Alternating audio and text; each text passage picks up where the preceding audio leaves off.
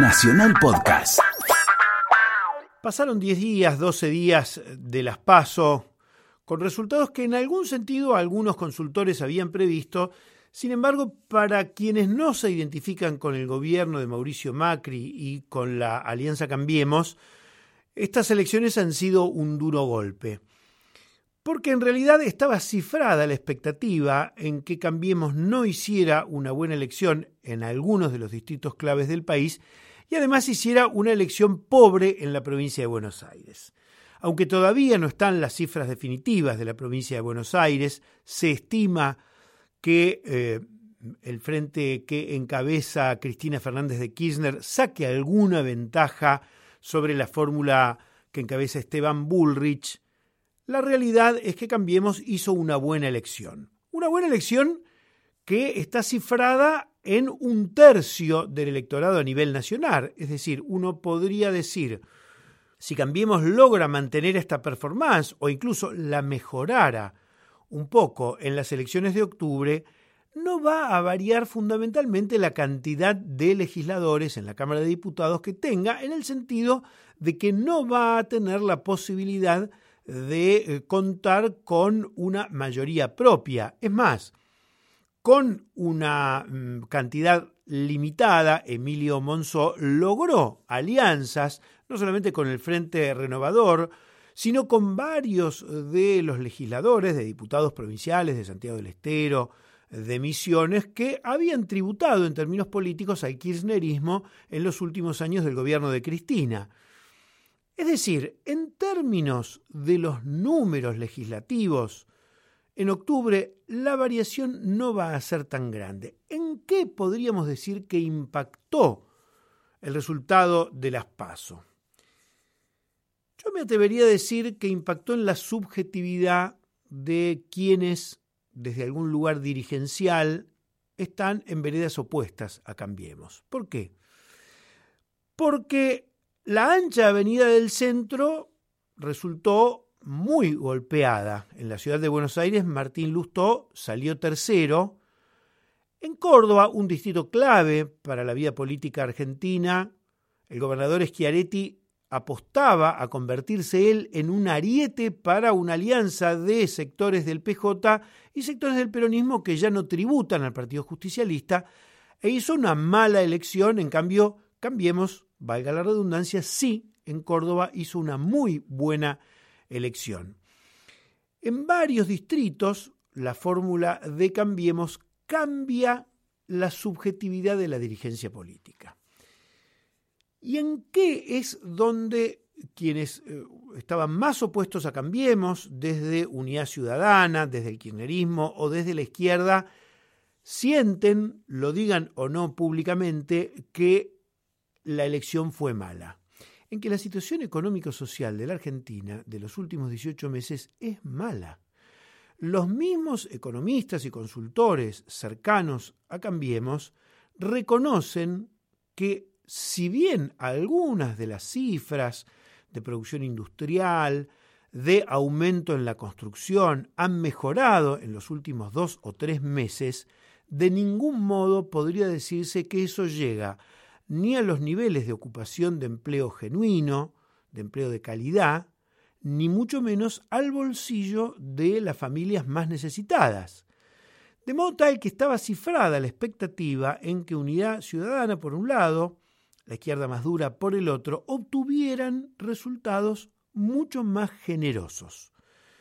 Sin embargo, uno dice, en distritos como La Matanza, si bien el Frente encabezado por Cristina, salió primero, el segundo fue el que encabeza Esteban Bullrich. Detengámonos un segundo. Esteban Bullrich es un apellido ilustre de la aristocracia. Es alguien que vive en Recoleta, que fija domicilio en provincia como puede fijarlo la propia Cristina Fernández de Kirchner, que en realidad vive en Santa Cruz.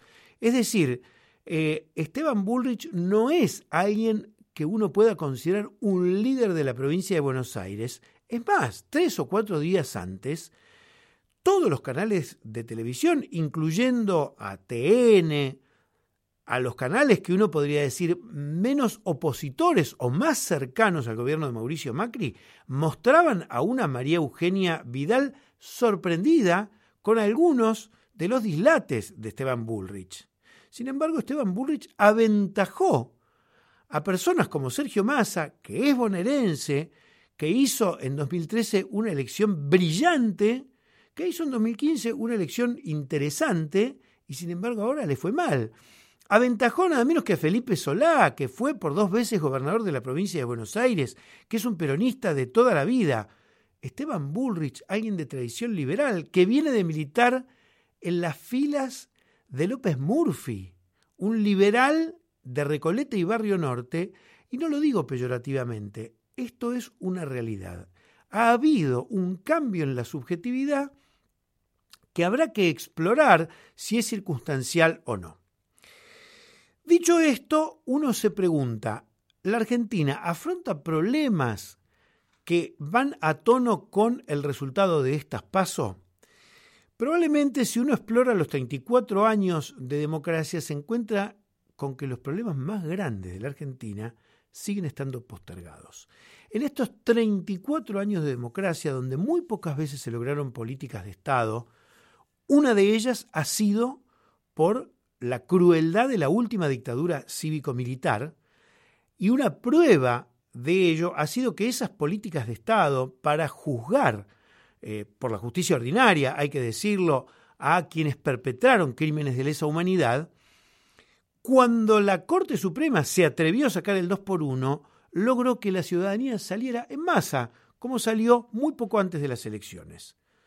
Con dolor debo decir que la desaparición de Santiago Maldonado se produjo muy pocos días antes y muchos de los indicios de que se trató un secuestro por parte de Gendarmería y que uno puede temer lo peor respecto del destino de Santiago Maldonado no pesó como un elemento respecto de sacudir el andamiaje institucional y político más allá de la fórmula si está Esteban Bullrich o quién está, si está Cristina Kirchner o quién está.